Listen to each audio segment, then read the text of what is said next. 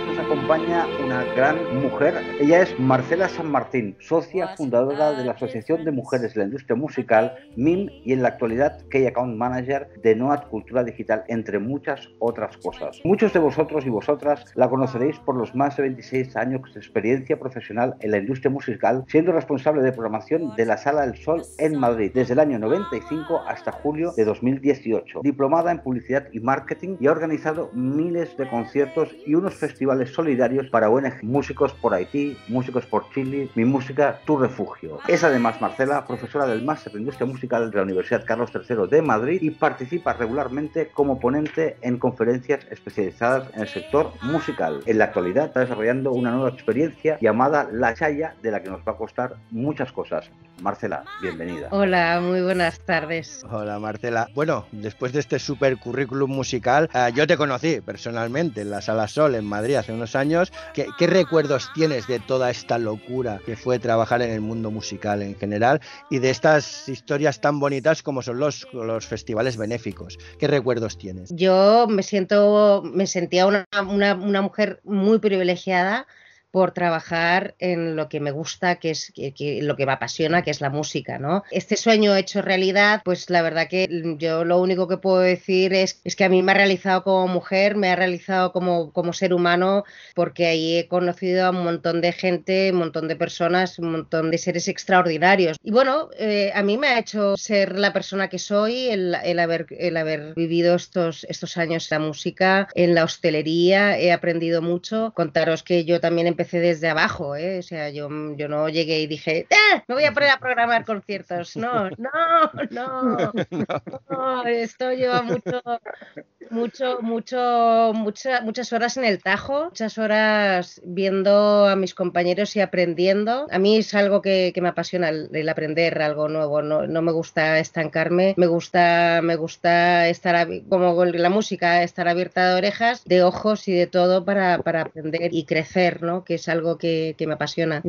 Todavía tengo en mente un día que me dijo mi ex jefe Nacho eh, del Sol, deberías eh, aprender, eh, yo te recomiendo que aprendas a, a, contabilidad. Y le dije yo, gracias, adiós. ¿No has visto que yo sepa sumar 2 más 2? Pues no, porque a mí me van a dar 2 más 2 me va a dar 6, no 4, ¿sabes? No, a mí tú déjame, tú déjame. Déjame que me den 6, ¿no?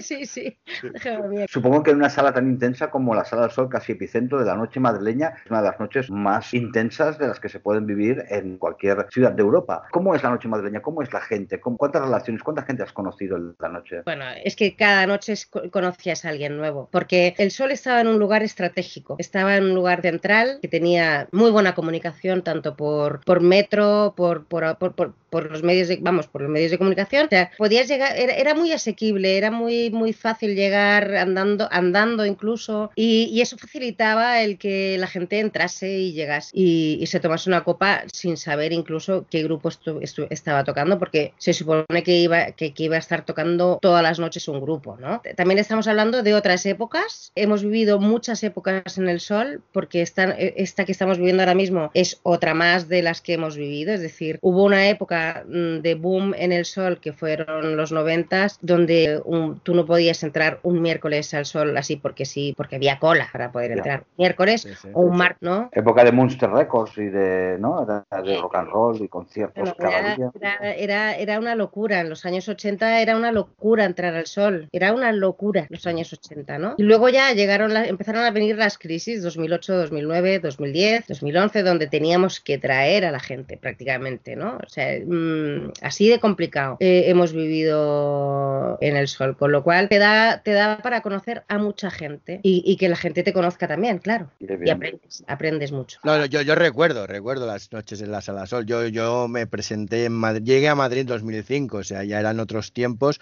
pero esas largas colas que había para entrar y esa, ese ambiente familiar que se creaba, porque realmente yo estaba tres minutos al lado de Marcela y era como, como, como una gran familia. Y eso es una sensación que pocos locales lo consiguen, ¿no? Que pocos, muchos locales es, es un vaivén de gente, o sea, te hace, haces la caja, digamos, haces el dinero necesario, pero no conoces el rostro de, tu, de tu clientela. Y lo que me gustaba de la sala solo era eso, era llegar y empezar a levantar la mano, ¿no? Como diciendo, hombre, este está aquí, este, está aquí y eso pues tiene mucho mérito y eso es mérito del local en sí, de, la organización y la forma de llevarlo. Claro, es que todos los trabajadores llevábamos más de X años trabajando, es que no, no rotábamos, es, que era, era el equipo fijo, eh, desde el señor Ángel que se jubiló, o sea que la gente se ha ido jubilando, ¿no? No es, no es que tuvieses un camarero seis meses o, o, por meses o por días o por, ¿no? Sino que, que, que éramos una plantilla fija, empezando por los porteros y acabando pues por los técnicos, ¿no? Y pasando camareros y todo, ¿no? Y quieras o no, eso, eso crea fidelidad y, empieza, empieza efectivamente desde arriba, desde la puerta, que un Fernando Calvo o un Carlos López te salude y te reconozca y te deje pasar o no te deje pasar, ¿sabes? Porque las, has liado, ¿no? No, no, es su trabajo, evidentemente. Desde, desde, ese momento en que tú bajas las que ya entras por la, por la puerta porque te han reconocido, bajas esas escaleras, en aquella época cuando estaba todavía el ropero ahí y llega Mila y te recuerda, ¿y qué pasa? Y te, te tiras media hora hablando con Mila, saludando a Mila, ¿no? En el ropero. Y luego pasas ya a la barra y te encuentras con Lola, ¿no? claro, claro. mientras está hablando contigo, ¿qué pasa? Te estaba sirviendo ya tu gin tonic con poco hielo, mucho, ¿sabes? Porque sabe perfectamente lo que tú quieres tomar. Claro, claro. ¿No? y que de repente el DJ que está en la cabina te ve entrar y dice ¡boom! A la siguiente te pone tu canción. Sí, eso, era la magia y eso es lo que. Eso, era el sol. Claro, pero es que sois una gran familia los de la noche. Efectivamente, entonces tú eh, llegabas al sol y te sentías como en casa. Exacto. No, no, no, no te sentías extraño, sino que te, llegabas ahí y te sentías como, pues eso, que estabas, ya, ya estoy, ya estoy. Ala, ya con, me puedo. Con la familia nocturna, ¿no? sí, sí. Sí, eso ya te digo, es uno de los grandes valores que siempre le viene a esta sala. Yo que trabajé en la noche y trabajé también en el mundo de la organización de bares, pues le, da mucho mérito a este detalle, ¿no? Mucha gente lo pasa por alto, pero que, esté tu camarero, tu camarera, o a la chica o el chico del ropero. O sea, son matices que hacen que te sientas bien y que cuando quieres, no sabes dónde ir, dices, pues vamos a, la sala sol en concreto. Tengo muchas ganas de que vuelva porque hay una generación que se está perdiendo. Porque mm. la noche tiene esa fama de, de golferío y de que también lo tiene, evidentemente. Pero yo creo que está surgiendo toda una generación que como no pongamos remedio a esto, se va a perder la música en directo, el beber, tomarte copas con alguien al lado que al final acaba siendo un buen amigo y eso, y el sentirte cómodo, porque hay una generación que está quedando muy huérfana de eso y yo creo que habría de empezar a, a luchar ya mucho para que esto no pare, porque un año más en seco, económicamente es un caos, pero puede haber una ruptura cultural y un problema eh, social a nivel de la relación de la cultura o sea, la cultura no siempre tiene que ser enlatada, la cultura se tiene que vivir. Tú tienes que sudar gastando cultura, ¿ves? Y esto se está perdiendo. Pero ya se venía perdiendo, ¿eh? Esto no es... Sí, sí. Esto, esto lo único que ha hecho ha sido poner la estocada. Pero nosotros ya veníamos sufriendo una pérdida de una generación que está pegada a, las redes sociales, pegada a YouTube, pegada a... Bueno, eh, hemos, hemos vivido eso y hemos tenido que hacer verdaderos esfuerzos para buscar y para y para conectar. O sea, lo que tú tienes es conectar con esa juventud, ¿no? Pero luego al final, o sea, eh, a ver, es que la televisión, los grandes medios también tienen bastante culpa de, de, la, de, lo, que, de lo que están consumiendo los, la gente joven. Sí, sí, eso también. Yo creo que la televisión no, no conecta con la gente joven. La gente joven se tiene que ir a Twitch, a YouTube, a influencers y a otros canales porque la televisión realmente les aburre, no, no, les interesa nada. No, sé si estáis conmigo o no. Un programa de televisión, de música, te han metido, ¿qué? La voz, Operación Triunfo. Sí, sí, sí. Mm, sí. el, cuento de la Cenicienta. Sí. Eh, para, para nosotros que amamos la música y que vivimos de, los conciertos en directo, para nosotros eso está justo en el, lado opuesto a, nuestra forma de entender la música en directo, ¿no? Eh, y la música, vaya, que claro, estamos en, lados opuestos eh, a la hora de programar y a la hora de hacer eh, cultura, ¿no? Porque yo, yo siempre he dicho, sí, sí, yo, yo estoy programando, yo trabajo en la noche, yo, yo trabajo en hostelería, pero lo mío es cultura, que además de entretener, estoy, estoy creando, o sea, estoy, eh, o estoy intentando, no creando, o sea, estoy intentando mover las neuronas a la gente, eh, que actúe, que piense, que, que, que, que, que por lo menos tenga la, necesidad de conocer y de meterse a, a, a indagar, a buscar qué artista ha sonado, por qué qué, por qué has elegido esto, por qué has hecho esto otro, porque además en el Sol, lo bonito del Sol era que no solamente hacíamos conciertos en directo, o sea, es que también hacíamos un montón de actividades detrás, o sea, hacíamos presentaciones de películas, de libros, eh, eh, mm, éramos agitadores agitadores. Totalmente, sí, sí. Y yo creo que un, espacio como el sol, o sea, puede ser golfo, mm, pues puede ser golfa la noche, claro que sí, o sea, la, sesión después, pero lo que hacíamos nosotros en, los conciertos también podía ser golfa, pero, pero te estábamos, te estábamos metiendo contenidos culturales, ¿no? Eh, te estábamos metiendo, te estábamos, eso, eh, eh, pues eso, moviéndote las neuronas un poco. De, la gente que piensa que esto es mm, pues un, pues un pub o una discoteca normal y corriente que, que lo único que quiere es, pues eso, sacar pasta y, le importa bastante poco pues lo que estáis escuchando, ¿no? Claro, claro. Eso es una, una, labor que hay que reivindicar porque sí que es verdad que los más jóvenes se van a, empezar a perder estas cosas. La noche, los conciertos y tal, es una, una gran puerta a la cultura y al coger una personalidad, a pensar por sí mismos, con lo cual eh, hay que hacer volver a la gente a las salas que se vuelvan a tocar, que se vuelvan a conocer, que vuelvan a hablar y que se dejen de tantas pantallas que hoy en día es la experiencia que, ellos viven, con lo cual es del todo necesario. Pero cuéntanos, Marcela, porque de música sabes muchísimo, de marketing, de publicidad, de muchas cosas, se te nota y se, al verte hablar sabemos que, sabes mucho, pero cuéntanos qué es esto de la chaya. No, es que eh, a, raíz de lo que estabas diciendo tú antes, nos ha pasado pues lo que, lo que nadie sospechaba ni en, vamos, lo veías en películas y te, parecía marciano, ¿no? Y te reías incluso, oh, me he visto una película de ciencia ficción y de repente la ciencia ficción llama a tu puerta y no, no es que llame a tu puerta, es que llama a tu planeta. Y, claro, yo tengo que, yo tengo que llenar mis horas y además yo duermo cuatro, cinco, seis horas al día. O sea, yo tengo muchas horas y la cabeza me iba a explotar. Y de hecho la cabeza me hizo boom y, fue un razonamiento tras de otro. Es decir, no puedo ver amanecer, no puedo ver atardecer, no puedo ver cielo, solamente tengo un bloque, las salas de conciertos están cerradas, no sabemos qué va a pasar. Eh, yo además estaba preparada, justo yo preparaba, tenía, tenía, daba mi clase para la Universidad Carlos III el día miércoles 13, que es cuando se cerraron todas las clases. Se tuvo que aplazar mi clase, tuvimos que aprender a hacer las clases online, que ahora me toca eh, nuevamente este año mi clase, que la daremos en abril, pero ya es online y ya es como, pues ya estamos acostumbrados y al, y, y al Skype y a lo que haga falta, ¿no? Pero, pero hace un año bueno, a mí me voló la cabeza esta, esta situación. Y para no volverme loca, porque me estaba volviendo loca aquí encerrada en mi casa sin poder salir, porque en primer lugar mi persona más, está encerrada en una habitación infectado. En segundo lugar, no puedo salir yo a la calle a comprar víveres. Es decir, entonces tienes que empezar a, buscar la vida para, para poder comprar unas míseras patatas, unas míseras patatas, unas naranjas, ¿sabes? Eh, y bueno, pues eh, de repente me, me descubrí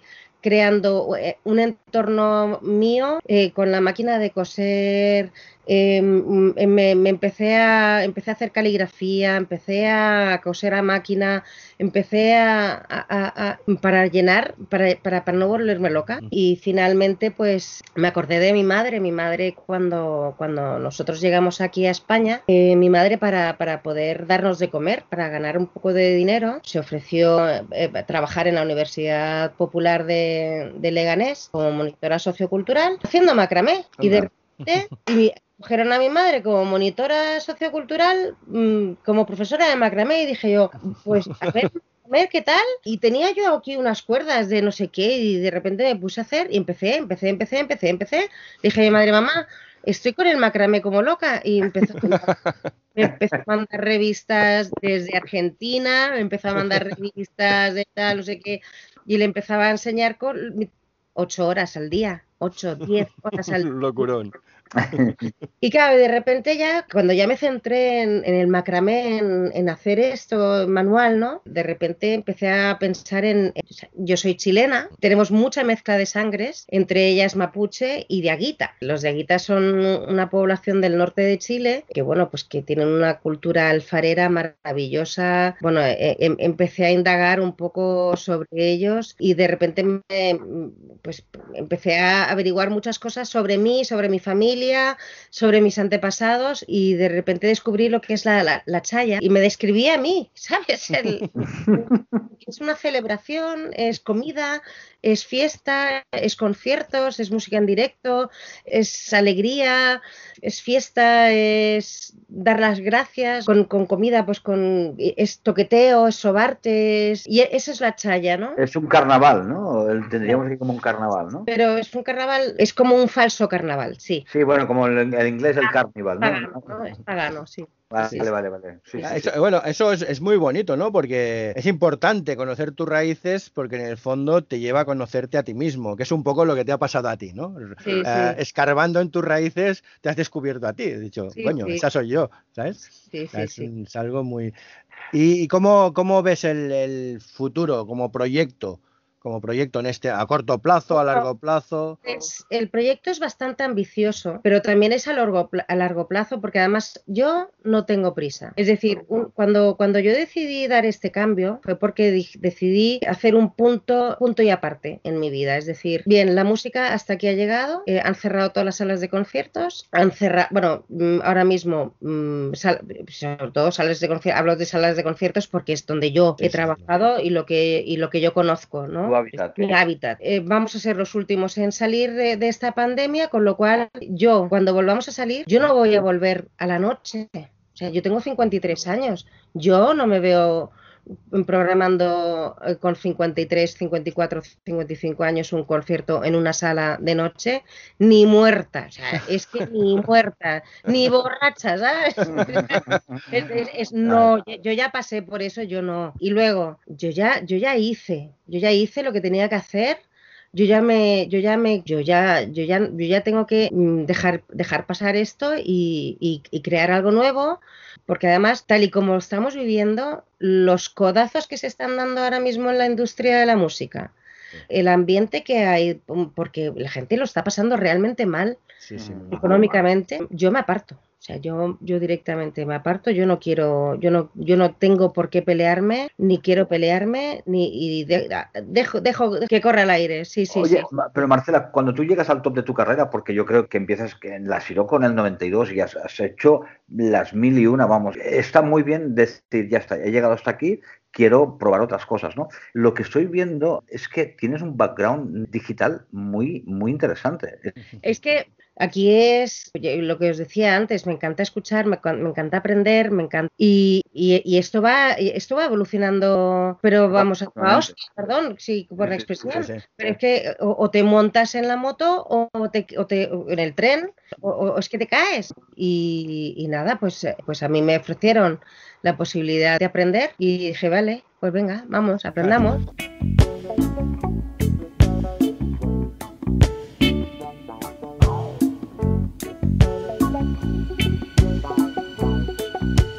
es parcela y deberíamos hablar de MIM, ese gran proyecto que... Eh, cuéntanos, cuéntanos eh, cómo pues surgió, en qué punto está. Pues mira, nos juntamos de repente, eh, a todas nos estaba, nos estaba ya zumbando en la cabeza un, problema, un problema muy simple y es no tenemos visibilidad como mujeres dentro de la industria. No, lo hablábamos en petit comité, entre las amigas, pero de repente una amiga contactó con otra amiga que no tiene nada que ver, pero también trabaja en la industria, y al final nos juntamos 28 mujeres en febrero del 2016 y comenzamos a hablar de nuestros problemas en la industria. Nos tuvimos que dar dos minutos a cada una porque no, no, no había tiempo material para contar nuestros problemas. O sea, de, pero con reloj, ¿eh? No, ¿qué has hablado? Calla. Como, como el. Como... Alcohólicos anónimos, ¿no? Soy una mujer maltratada por la industria de la música. Hola, Marcela, ¿qué tal? Te queremos. ¿No? Pero, pero visteis que eran muchas. 28. Y, y alucinas. Porque además, la mayoría de los problemas eran los mismos problemas de todas. ¿Sabes? Estábamos al, final. Y claro, tú estás haciendo tu batalla por tu cuenta, ¿no? Tú estás peleando. Pero estás peleando sola. Entonces tú tienes todas las de perder porque estás sola. Pero al final es, si nos unimos todas, tenemos muchas más posibilidades de aunar fuerzas y ganar. Y eso es lo que hicimos. Eh, hubo otra reunión en, en, Galicia en junio del 2016, que ahí nos juntamos ya Carmen Zapata, nos juntamos de, toda de todas las comunidades autónomas, eh, unas cuantas mujeres, y ahí fue el germen ya, como que ahí ya terminamos de, de colocar las piezas. Hubo otra, otra reunión en el Primavera Pro, donde ya se concretó la reunión en Vic, en el Mercat de Música Viva de Vic, donde ahí formalizamos la, asociación MIM y ahí como asociación, nos constituimos como, como asociación MIM. Éramos 45 mujeres, ahora somos 410, 420. Mujeres y hombres, ¿eh? Eh, ¿En qué punto estáis? Porque eh, se están respirando unos tintes políticos que, que a veces puede eh, lo que íbamos por buen camino, creando visibilidad, dando toques de atención a, festivales, paneles donde faltan mujeres, porque a ver, no cuesta, no cuesta tanto que haya una, una paridad en, los paneles, en las charlas, porque no es que yo sea más interesante o, sea más inteligente que tú, que, que tú como hombre, ¿no? Sino es simplemente es que mi punto de vista es diferente al tuyo eh, y además somos el 50% de la población mundial. Entonces, eh, yo creo que mm, mi punto de vista también cuenta, ¿no? Eh, y, bueno, pues yo creo que la suma de, pues eso, el, la, la, visibilidad de la mujer, el que se cumpla la ley de igualdad, el, la, que se rompa el techo de cristal para a la hora de llegar a, cubrir unos, una, serie de puestos directivos. O sea, va sumando, va sumando, va sumando y es una Biblia de, situaciones que vivimos las mujeres a lo largo del día a día en nuestra industria en nuestra industria y en todas, ¿no? Sí, sí, sí. un, camino largo recorrido, una pelea constante. Y lo que, teníamos clarísimo con la pandemia es que, que, todo el camino recorrido se iba a frenar en seco y, e, íbamos a retroceder porque las primeras en, en tener que conciliar casa y familia somos las mujeres. Entonces, muchas mujeres tomaron la decisión de, o tomaron, o, le tomaron la decisión, ¿sabes? Sí, o sea, sí, sí, Está cuidando, porque además es, que no tienes familia, no tienes, o sea, no tienes a quién recurrir, o tú te quedas con los niños, tú mm, te facilitan la vida, no te, y, al final somos las que estamos en primera línea cuidando, protegiendo, eh, ayudando, somos las que nos estamos jugando el pellejo, bueno, al final somos las que nos quedamos detrás y de hecho hemos, presentado, hemos podido presentar por fin el estudio que, que, era necesario sacar adelante para tener en cifras eh, la situación real de la mujer en la industria, que no había ni un estudio, no se ha hecho nunca un estudio porque claro, es que no era necesario, ¿para qué vamos a saber? Esas cosas, cosas de mujeres. no, habían parado. Le escuchas, solamente el 14% de las mujeres llegan a, ocupar un cargo directivo. 14% de la industria. en las grandes no hay ni una presidenta. En las grandes, todo hombres. Eh, hay un porcentaje de mujeres que han sufrido acoso e incluso ha habido denuncias eh, por acoso, que ha habido mm, discriminación, ya no hablamos, y si hablamos de los sueldos ya, ya nos podemos reír. Y, el ponerlo así delante y enseñarlo, mostrar las cifras que son, que de verdad que duelen, duelen.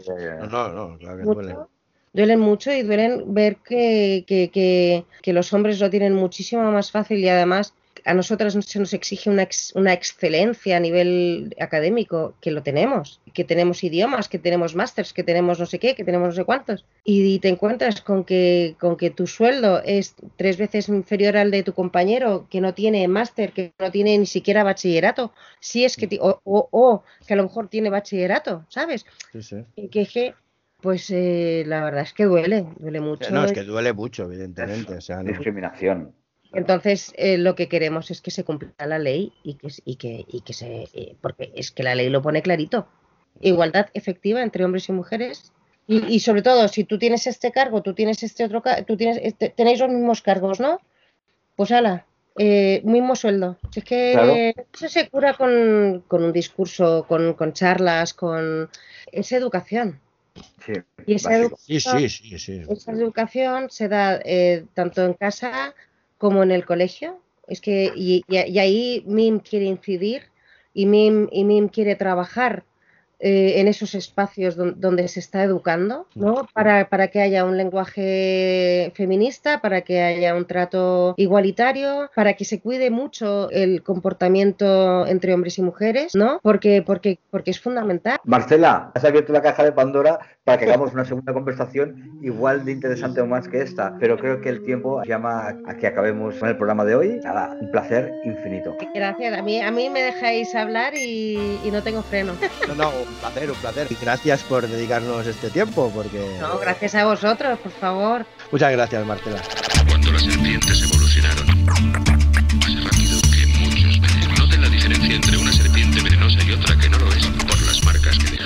1970, 1970, 1970. 1970. Nací un día de junio del año 77, planeta Mercurio y el año de la serpiente. Signo patente tatuado y en mi frente que en el vientre de mi madre marcaba el paso siguiente. Nacer llorar sin anestesia en la camilla. Mi padre solo dijo es Ana María. Sí sería el primer llanto que me probaría, que mandó las heridas y dándome la batería. Solía ser entonces como un libro abierto, pero leí la letra pequeña del texto. Como un arquitecto construyendo cada efecto. Correcto, incorrecto, se aprende todo al respecto. Saber que algunas personas quieren el daño. Subir peldaño toma tiempo, toma año. Con mi peluche mirando lo cotidiano, dibujos transformaban el invierno en gran verano. Papá me regaló bajo mi insistencia un juego que trataba de compartir la solvencia. Pero en el patio hicieron la competencia, fue cuando sentí mi primera impotencia. 1970 1970 1970 1977,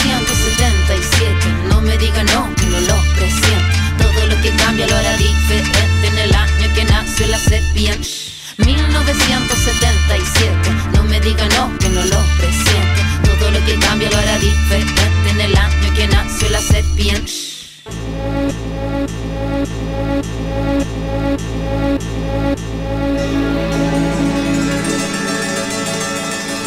Mi adolescencia fue una etapa bizarra, el cuerpo es batería y la cabeza guitarra. La orquesta narra una tonada quebrada para la mirada de una niña que solo talla espada. Hormona disparada, sobrepobladas información que cambian temporadas, caminas encrucijada. Cada cual en su morada preparaba la carnada, la sagrada diablada de mirada encabronada. Mi fila, la verdad, nunca buscó su silla. Mi búsqueda fue mero proceso de pura pila. Pupila de poeta que marcó nuestra saliva. En la cordillera que miraba la salida. La parada militar de paso monótono, colores policromos, los uniformes de poco tono. De tono, mi cuestionamiento, la voz y sonó, no mi primera rima que sonó y me enroló. Mi búsqueda no fue para mi cosa de escenario, fue algo necesario y que marcaba ya mi fallo. Así que tú hablas más de lo necesario. Fue cuando entendí que todos quieren ser corsario. 1970 1970 1970 1970